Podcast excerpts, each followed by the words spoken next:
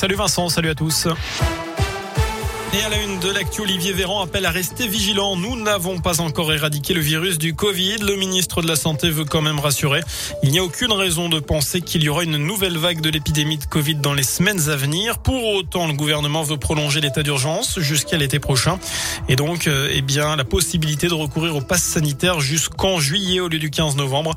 Le projet de loi a été présenté ce matin au Conseil des ministres. Le texte durcit au passage des sanctions en cas de fraude jusqu'à 5 ans de prison et 75 000 euros d'amende. Dans l'actu également, éviter que le problème ne se reproduise. Le député de la Loire, Jean-Michel Miss, présentait aujourd'hui ses conclusions à l'Assemblée après sa mission d'information sur les dysfonctionnements dans la distribution des plis électoraux.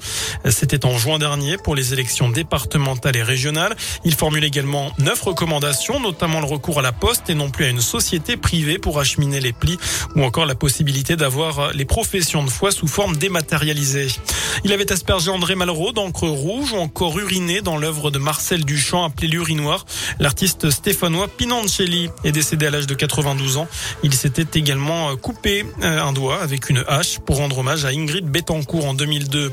La mort d'un soldat français au Mali, le maréchal des logis Adrien Quélin, 29 ans, appartenait au 4e régiment de chasseurs de Gap. Il est décédé accidentellement lors d'une opération de maintenance. C'est ce qu'a annoncé la ministre des Armées Florence Parly.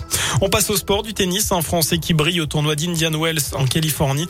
Gaël Monfils est qualifié pour les huitièmes de finale. Il va affronter l'Allemand Zverev, quatrième mondial la nuit prochaine pour une place en quart. Enfin, à suivre près de chez nous, le coup d'envoi des automnales aux familles cinéma de Saint-Just-Saint-Rambert.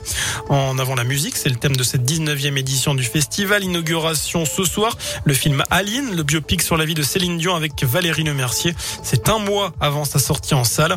Dans la foulée, place à un karaoké géant spécial Céline. Voilà pour l'essentiel de l'actu. Une bonne soirée.